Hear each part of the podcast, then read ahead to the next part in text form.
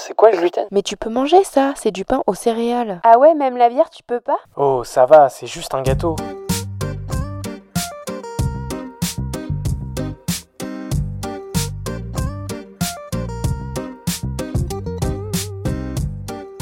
Bienvenue dans le Gloomy Club. Le Gloomy Club est un podcast et bien plus encore dédié au sans gluten, pour les intolérants et hypersensibles au gluten, mais également pour toutes les personnes curieuses qui souhaitent en savoir plus sur cette alimentation. Dans ce club, tu trouveras des échanges, des partages d'expériences et des patients qui ont entrepris sur le marché du sans gluten.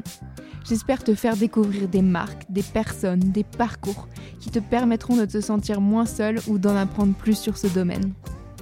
Je suis très heureuse de vous accueillir pour ce nouvel épisode du podcast. Aujourd'hui, je t'emmène découvrir le parcours de Morgane, la fondatrice du blog Gluton.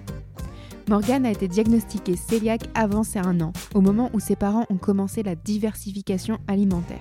De la maternelle au lycée, les parents de Morgane ont préparé ce repas tous les jours afin qu'elle puisse manger à la cantine avec ses camarades. Lors de ses études supérieures, elle se retrouve dans un internat et Morgane doit donc manger trois repas par jour au sein de l'établissement. Les cuisiniers de l'établissement s'adaptent à sa maladie et lui cuisinent chaque jour trois repas sans gluten. Elle nous raconte les différentes étapes par lesquelles elle est passée entre acceptation de la maladie et difficulté à la sociabilisation lors de l'adolescence. Pendant le confinement, Morgane décide de se lancer et d'ouvrir son blog, Gluton. Sur son blog, tu peux retrouver des articles de la vie quotidienne, comment se faire rembourser des produits sans gluten, comment mettre en place un PAI pour son enfant, ou bien comment faire ses courses. Les fêtes de fin d'année approchent et Morgane te livre en fin d'épisode des idées repas sans gluten afin de partager tes repas sans prise de tête. Je te laisse à ma conversation avec Morgane. Très belle écoute.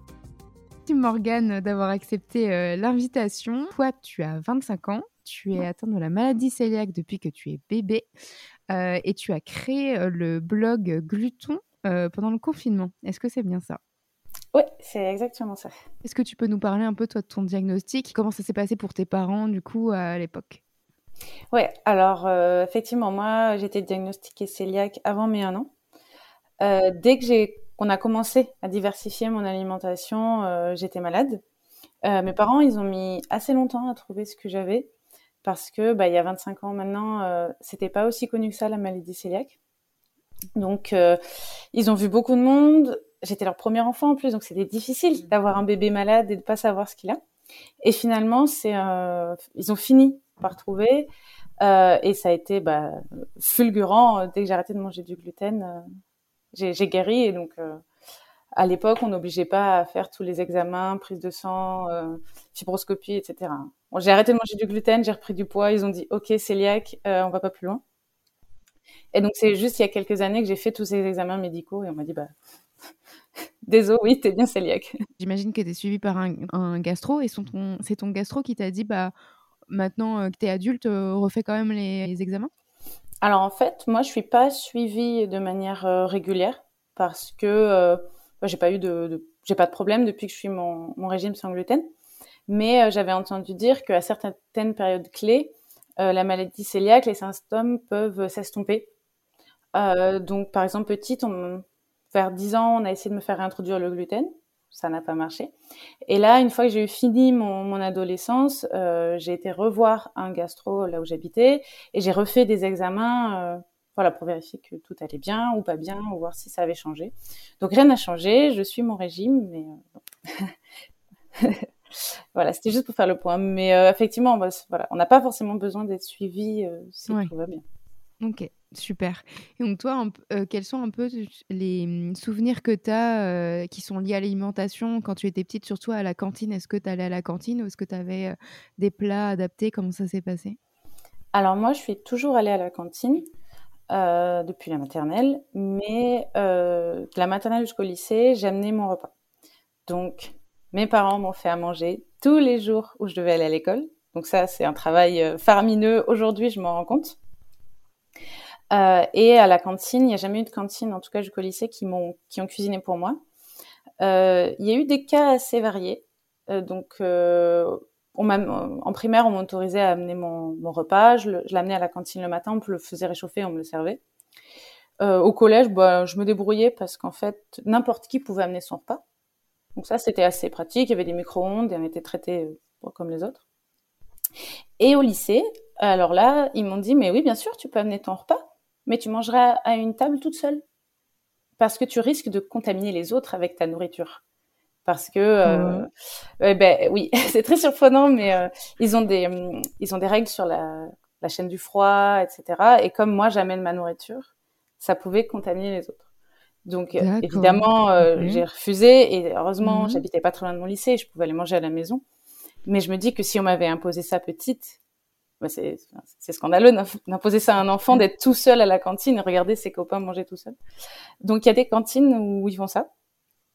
Euh, donc bon, voilà, euh, ça, ça arrive. C'est très fun, ouais, pour un enfant de se retrouver tout seul, tout seul à une table euh, face à ses copains qui sont en train de rigoler et s'amuser à côté, quoi. Oui, voilà. Donc ça dépend de ce que l'établissement propose. en général, faut arriver, faut négocier, dire mais non, elle connaît son régime, elle va pas donner à manger à ses amis, etc. Mais ça peut arriver. Et après, après mon lycée, j'ai fait une prépa, donc j'étais aussi dans un lycée et j'étais en, en internat. Donc là, j'avais trois repas par jour à faire à la cantine. Euh, et heureusement, j'ai eu énormément de chance. Euh, là-bas, les cuisiniers ils cuisinaient sur place. Et ils ont dit, mais pas de problème, on va te faire à manger sans gluten. Oh, trop chouette. Trop chouette. Donc euh, au début, on leur a expliqué comment ça marchait. Et puis, bah, ils me faisaient toujours manger sans gluten. Par exemple, quand il y avait des pâtes, et eh ben, il y avait un de ces gros bacs en métal. Là, bah, c'était que des pâtes sans gluten. Et donc moi, j'avais ma part. Et puis les gens qui voulaient du rap, c'était du rap de pâtes sans gluten. Oh, donc ça, ah ouais, incroyable. J'ai bah, jamais vu ça ailleurs. Euh, donc euh, il y a certains lycées ou établissements où ils sont les cuisiniers ont envie de faire. Donc ça arrive. Mhm.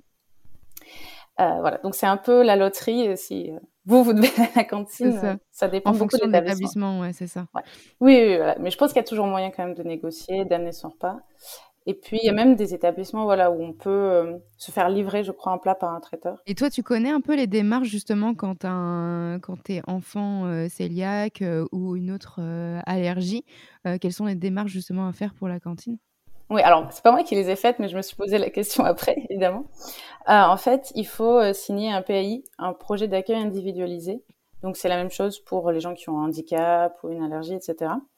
Euh, et donc, euh, il va falloir que les parents, le chef d'établissement euh, et le médecin se mettent d'accord pour définir de quoi est-ce que l'enfant a besoin, comment ça peut être pris en charge par établissement, parce que chacun a des contraintes différentes. Et là, c'est là qu'ils vont décider dans quelles conditions on a le droit de manger à la cantine. donc, normalement, on n'a pas le droit de refuser un élève à la cantine parce qu'il mange sans gluten ça c'est très important, ou qui mange d'une certaine manière, c'est la discrimination. Euh, mais voilà, parfois on va dire oui, il peut manger à la cantine, mais tout seul. C'est à ce moment-là qu'il faut bien négocier. C'est ça, exactement. Et du coup, toi, tu t'es sentie un peu différente ou pas, justement, à l'école euh, vis-à-vis de tes camarades? Hum, Je pense qu'en fait, à l'école, bah, jusqu'au lycée, bah, ça allait, parce qu'on garde ses copains très longtemps. Donc, une fois qu'ils ont compris, ils ont compris. Et à la cantine, euh, bah, franchement, souvent, ce que je mangeais, c'était meilleur. Donc je me sentais pas particulièrement différente. J'ai amené mon plat, surtout quand au collège on était plusieurs à amener nos repas. Franchement, petite, à l'école c'était pas là que c'était difficile. C'est plutôt euh, au centre aéré, en colonie de vacances où là il faut gérer ça sur un plus long terme quand on vit avec les gens, aller aux anniversaires, etc. Ça, ça pouvait être un peu plus difficile. C'était pas forcément une différence, c'est juste un peu des frustrations. Pour les autres, ils ont un, goûter avec du pain et du Nutella, ben, c'est sûr pas en avoir. Mais, euh, Comment tes parents, ils ont amené les choses euh, quand, euh, par exemple, tu étais invité à un goûter d'anniversaire Comment tu pouvais pas manger pareil que, que, tes, que tes copains? Alors, bah ça, du coup, je sais pas trop ce qu'ils disaient parce qu'ils devaient gérer ça les autres parents. Mais, mais moi, j'ai toujours amené des petits trucs. Les bonbons, c'est sans gluten, ça, ça m'a sauvé. J'amenais toujours des petits gâteaux, des choses comme ça. Donc il y avait le petit côté frustrant où tout le monde a une part du gâteau avec la bougie et moi j'ai le gâteau bizarre à côté. Mais euh, honnêtement, comme en fait je gérais pas l'intendance de tout ça, bah c'était une contrainte. Mais comme euh, je sais pas, quand on a un appareil dentaire, on a une contrainte. Moi je le voyais un peu comme ça. Ouais, bon, c'est bien de le voir de cette manière-là. Petite, voilà.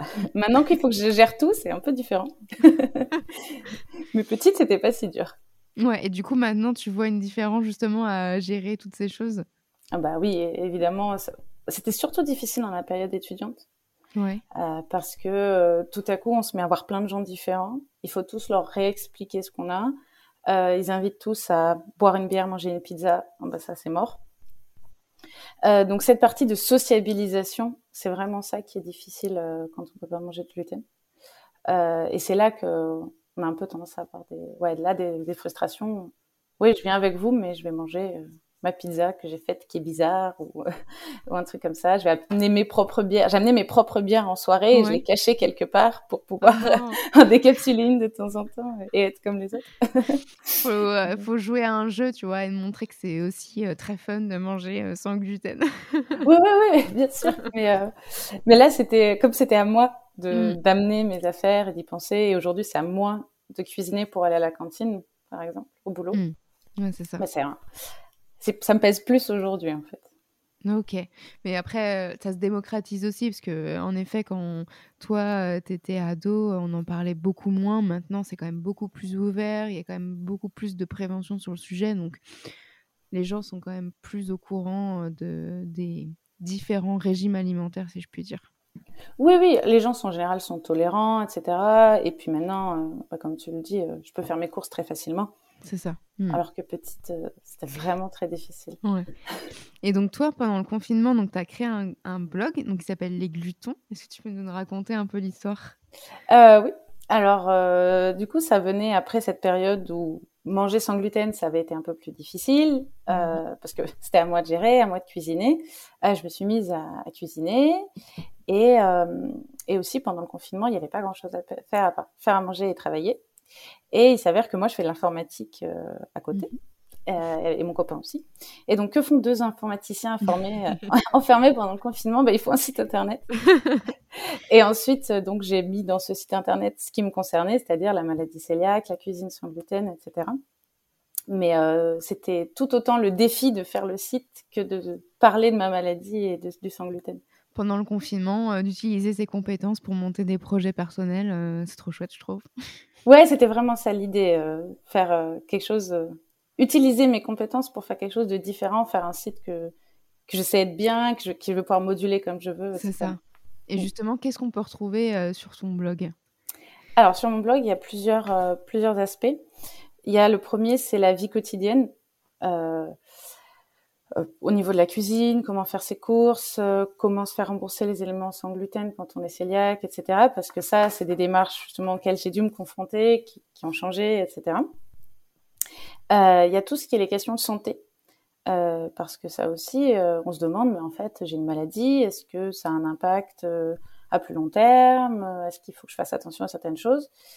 Et, et comme moi, bah, j'ai un boulot de recherche, euh, j'ai l'habitude de lire des papiers scientifiques, donc ça me faisait rire aussi de dire, mais en fait, je vais aller lire des papiers de biologie sur est-ce qu'on peut soigner la maladie cœliaque, des choses comme ça. Donc ça, c'était très rigolo. Et euh, il y a toute la partie aussi euh, cuisine, où je mets des recettes, des recettes spécialement sans gluten, du pain, des choses comme ça, mais aussi des recettes juste qui me plaisent, pour montrer que manger sans gluten, c'est quand même globalement manger normalement, et juste faire attention à quelques petits trucs. Exactement. Et la partie que je préfère rédiger, c'est la partie des voyages.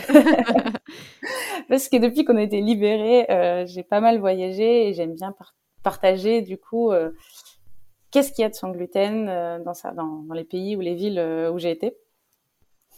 Et, et, voilà, comme ce qu'il y a toute une préparation quand même pour voyager sans gluten. Et donc si je peux l'épargner ou la condenser aux autres gens, c'est pas mal. c'est super. Et du coup, je voudrais juste revenir sur la partie justement où tu disais un peu plus un, fort euh, d'informations. Donc, tu disais que les produits sans gluten peuvent être remboursés. Du coup, comment ça se passe? Alors, pour les produits sans gluten sont remboursés pour les personnes qui sont cœliaques et euh, qui sont vraiment diagnostiquées, qui ont fait une biopsie. Donc, si euh, vous savez que vous êtes cœliaque mais vous n'avez pas fait tous les, toutes les démarches, c'est plus compliqué parce que pour faire la biopsie, il faut se remettre à manger du gluten, avoir les symptômes et aller faire la biopsie. Donc euh, c'est pas euh, pas incroyable. Mais si c'est bon, vous êtes cœliaque, euh, dans ce cas-là, il faut remplir un protocole de soins avec son médecin traitant et l'envoyer à la Sécu. Et là, la Sécu fait quelque chose qui prend deux à trois mois, traite la demande, et tout à coup, on obtient le Graal. La Sécu nous considère comme souffrant d'une une affection longue durée, et on a le droit euh, à un remboursement de notre traitement. Et nous, notre traitement, c'est les produits sans gluten. donc, quand vous achetez des produits sans gluten au supermarché, vous avez peut-être vu qu'il y avait deux codes barres. Il y a une, le code barre classique et une petite étiquette qui se décroche ou qui se découpe. Et c'est cette étiquette-là qu'il faut garder avec le ticket de caisse euh, pour se faire rembourser. Donc soit on scanne avec son téléphone et on garde précieusement la petite étiquette parce qu'il peut y avoir des contrôles. Moi, j'ai été contrôlée. Soit on colle tout ça sur un papier et on l'envoie à la Sécu. D'accord. Et du coup, il y a des contrôles qui sont faits aléatoirement? Oui, alors bon, moi, j'ai reçu un mail tout à coup. Euh, il me disait oui, est-ce que vous pouvez nous envoyer euh, les justificatifs du mois de. Euh, évidemment, c'était deux ans avant. Ah, ah oui, d'accord. Donc, il faut bien de sauvegarder. mais bon, normalement, on n'a pas des, tonnes de produits sans gluten. Ça. Ça tient dans une petite enveloppe. Exactement. On, se note quand même de les garder, de les mettre de côté au cas où qu'il y ait un contrôle. Oui, ils contrôlent. J'y croyais pas, mais si, si, ils contrôlent. L'administration française. Hein. Oui. Et donc, euh, la partie donc voyage, toi, qui te, et qui te plaît le plus, donc tu disais que justement, avant chaque voyage, il y a toute une préparation. Donc, justement, toi, euh, qu'est-ce que tu fais en amont de chaque voyage? Alors, première chose que je fais, c'est que je regarde euh, quels sont les plats typiques d'un pays. Imaginons que je vais à l'étranger. En France, c'est un peu plus facile. quels sont les plats typiques d'un pays et lesquels sont sans gluten ou pas? Est-ce qu'ils sont habitués à la nourriture sans gluten? Est-ce qu'on en trouve beaucoup dans les supermarchés? Dans quel type de magasin il faut aller? Et euh, souvent, je m'arrange pour avoir euh, assez régulièrement euh, un logement où j'ai une cuisine pour pouvoir me faire à manger. Même si c'est pas tout le temps parce que je peux me préparer en avance des salades, des choses comme ça ou des sandwichs. Et, et ça me rassure moi de regarder deux trois restaurants dans les villes où je vais pour me dire si jamais je trouve rien au hasard et que c'est vraiment très dur, là je sais que je peux manger. Donc ça marche pas très bien Google Maps euh, sans gluten en général il n'y a pas trop de réponses donc je passe vraiment très longtemps à éplucher les restaurants euh, en général je regarde les trucs où il y a du bio du vegan etc parce qu'ils font aussi souvent sans gluten mais ça prend beaucoup de temps de trouver des adresses sans gluten c'est pour ça que je les partage, parce que j'ai du mal à les trouver en général. c'est ça. Et donc toi, quels sont un peu, euh, enfin je sais pas euh, combien de pays tu as fait, mais est-ce que tu as un top 3 des pays que as adoré, dans lesquels tu as adoré voyager, qui avaient des, des super adresses sans gluten? Alors, j'ai pas fait les pays les plus gluten-free friendly en Europe. ouais. mais alors, l'Italie, c'est génial. Ouais, parce que juste avant, j'enregistrais un autre podcast et euh, la personne m'a dit aussi l'Italie. Et j'ai jamais été. Je pense que c'est le top pays où il faut y aller. Ouais, ouais, parce qu'en fait, là-bas, le, pourcentage de cœliaque est plus élevé. Et en plus, tous leurs plats typiques contiennent du gluten. Donc, ils, ont, ils font vachement plus attention. Et c'est les seuls endroits où j'ai trouvé des cornets de glace sans gluten, par exemple. Et ça, c'est trop bien. Alors, c'est chouette. C'est pas bon pour le régime, mais, mais c'est trop bien. mais ça fait du bien au moral de se faire plaisir. Ouais, ouais carrément. Et sinon, les pays du nord de l'Europe, ils mhm. sont euh, un peu plus ouverts sur toutes les différences de régime alimentaire.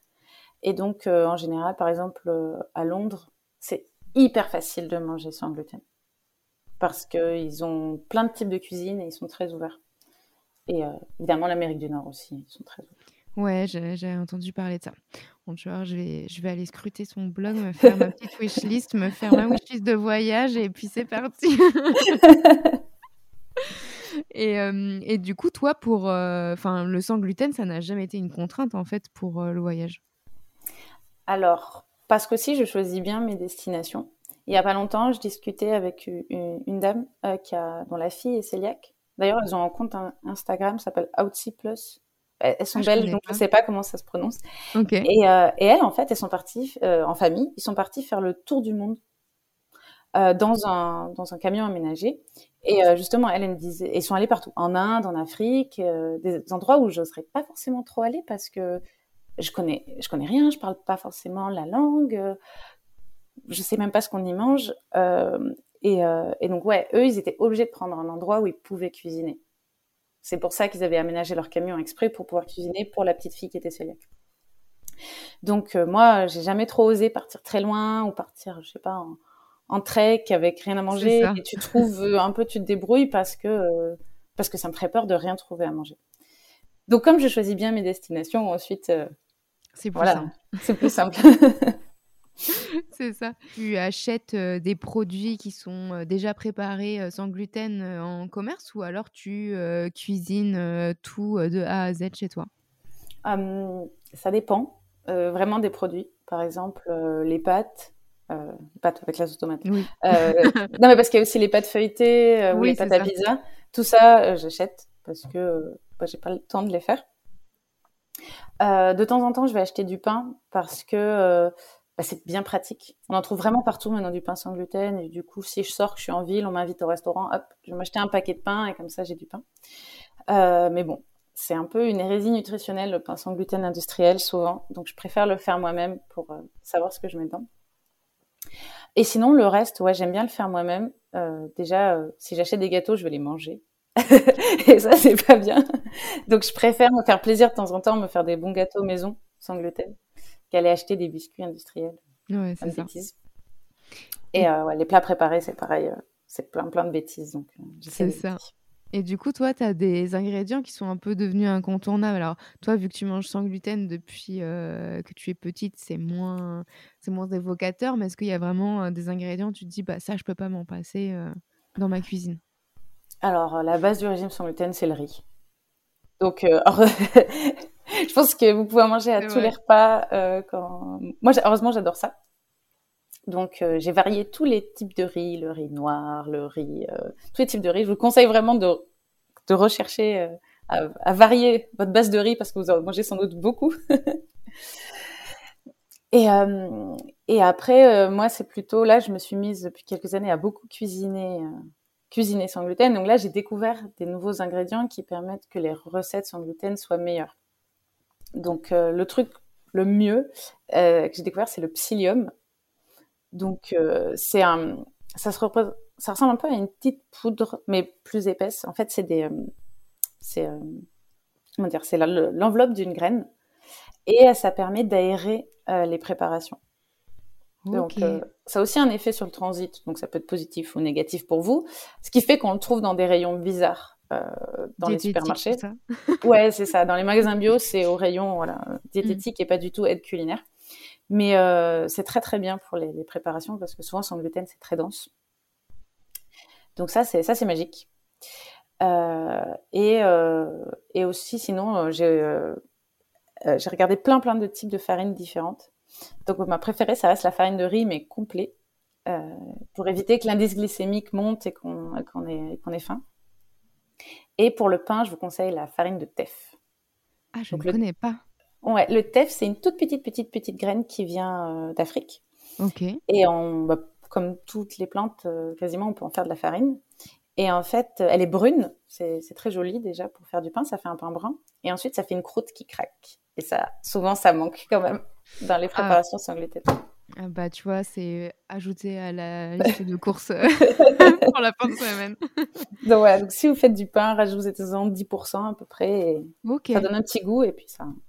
Et ça, on en trouve facilement, euh, magasin bio euh, ou autre?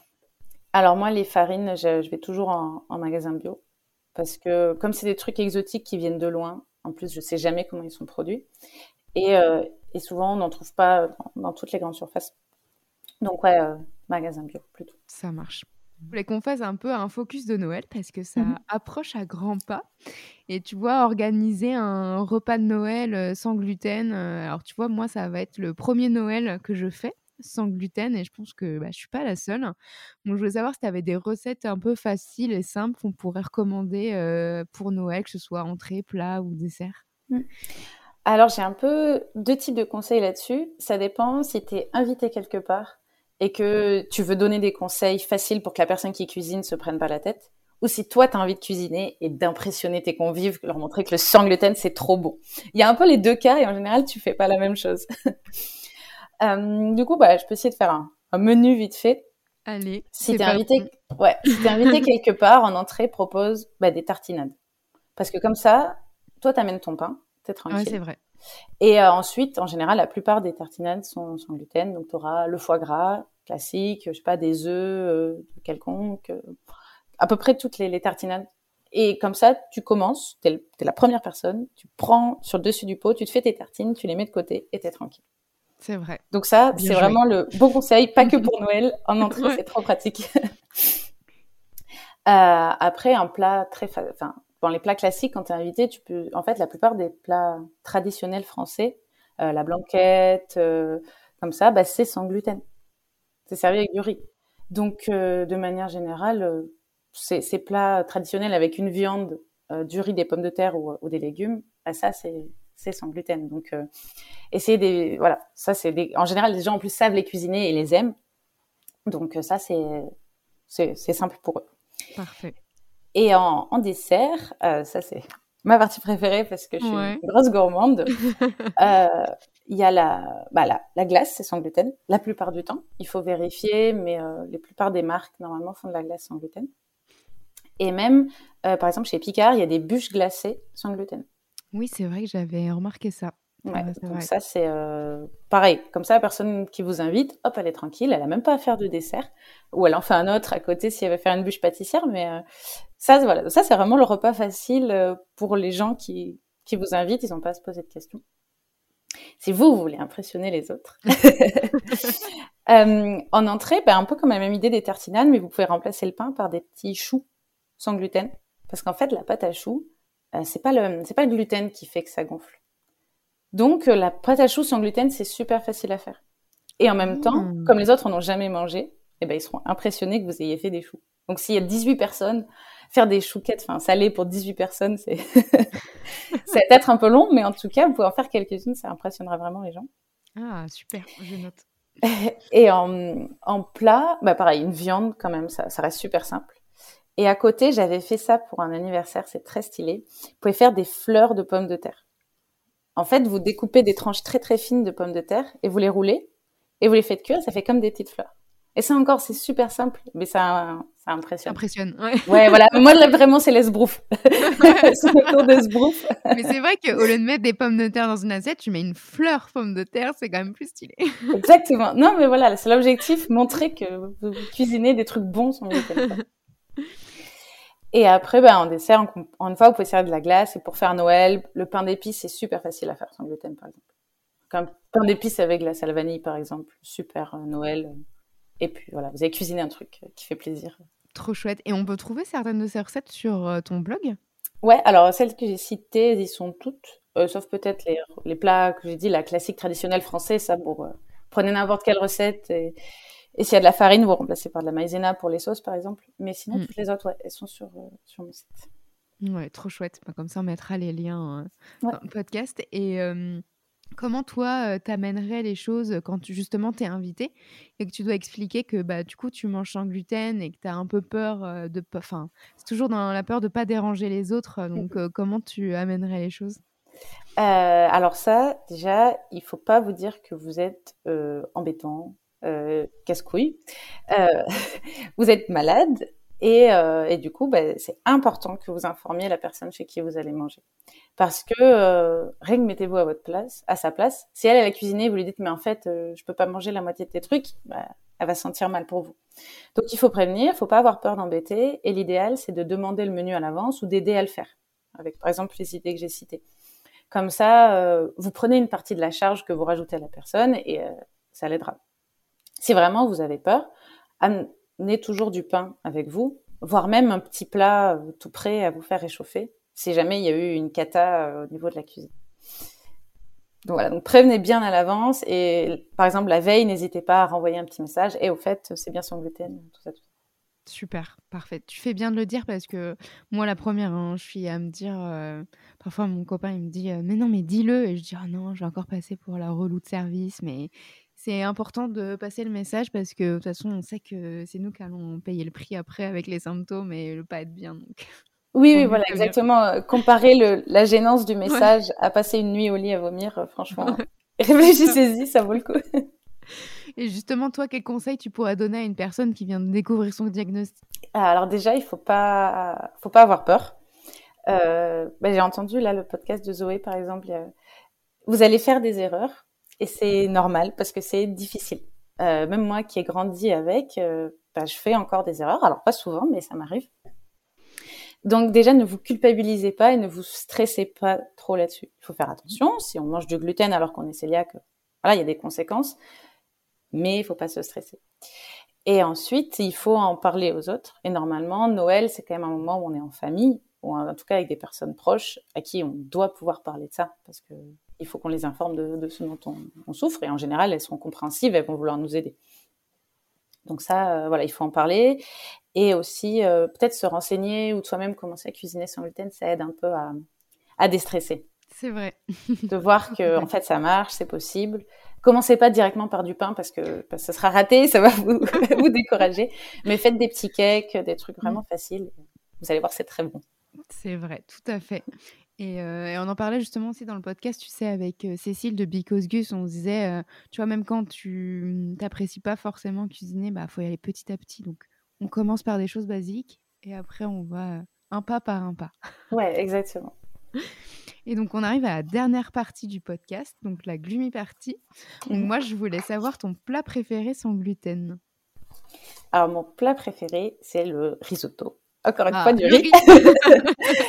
Mais euh, parce que l'avantage, c'est qu'on peut le faire à toutes les sauces. Bah ouais, c'est ça. et, euh, et, moi, ça me fait vraiment, vraiment craquer. Je pense que c'est le fromage aussi. Riz plus fromage, ah. c'est quand même top. et du coup, toi, qu'est-ce que tu mets dans ton risotto pour euh, agrémenter? Est-ce que c'est champignons, légumes ou tu fais un risotto basique? Alors, ton péché mignon. ouais, moi, mon péché mignon, c'est le risotto avec des asperges. Ah, j'adore. Parce que c'est le symbole du printemps. Ça veut mm. dire que c'est bon, on est libéré de l'hiver. Déjà, le premier risotto aux asperges, il me fait trop plaisir. Et puis, euh, ouais, non, je mets des légumes, euh, mm. surtout des légumes, ouais. Le risotto, quand même, classique, c'est très bon. Mm. Mais euh, j'aime bien quand il y a des petits légumes. Super, parfait, bah, je prends note. ton compte Instagram préféré sur le sans gluten? Alors moi, je pense qu'il y a deux aspects au sans gluten. Il y a la partie cuisine et la partie vie euh, sociale, etc. Donc, au niveau de la vie sociale, je trouve que justement, Zoé No Gluten, elle, est, elle a une pêche incroyable. Et euh, elle fait sentir que c'est trop, trop bien, en fait, d'être sans gluten. Donc, ça, euh, ça, ça, je conseille pour le, pour le côté vraiment social, quoi. Et au côté de la cuisine, j'aime bien Vie sans gluten. Ah oui, je vois. Elle a, une, elle a, une, chaîne YouTube aussi et tout a l'air trop bon. pour le coup, je me dis que si je le fais, ce sera peut-être raté, mais tout a l'air trop bon. C'est vrai, il y a des comptes Insta comme ça sur lesquels je tombe. Les photos sont tellement belles et je me dis, oh, mais moi, si je commence à m'aventurer là-dedans, ça va pas du tout ressembler à la photo. oui, c'est ça. Bon, après, voilà, c'est de la photo culinaire, donc c'est pour nous donner envie, mais ça marche vachement bien. c'est ça. Et du coup, ton restaurant préféré sans gluten? Alors, euh, moi, je vis à Paris et j'adore aller prendre un brunch chez le Loulou. Ah, je connais pas celui-ci. Ah, le Loulou, ils ont deux adresses à Paris, je crois. Un à Paris et un en banlieue. Et euh, alors, c'est pas spécialement sans gluten, mais euh, ils font des burgers, ils ont même des petits trucs pour l'apéro, une espèce de croquettes au fromage sans gluten. Euh, ils ont même de la bière sans gluten parfois. Donc, euh, c'est très cool.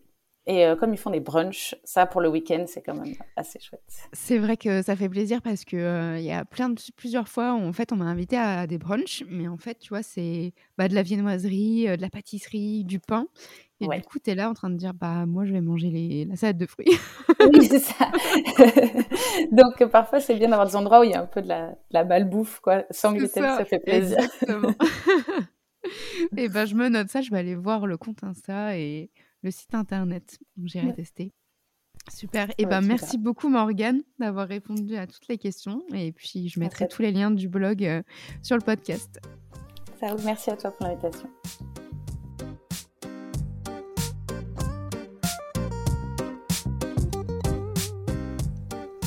Merci d'avoir écouté cet épisode. J'espère que vous avez passé un bon moment. Vous pouvez retrouver tous les liens sur le site gloomy-club.fr. Si vous avez des idées de sujets, n'hésitez pas à me suivre et à m'écrire sur Instagram. Abonnez-vous au Gloomy Club sur votre plateforme de podcast préférée. Afin de soutenir le podcast, laissez une note et un avis sur Apple Podcast. Cela permet de faire connaître le Gloomy Club. Je vous dis à la semaine prochaine pour un nouvel épisode. Bye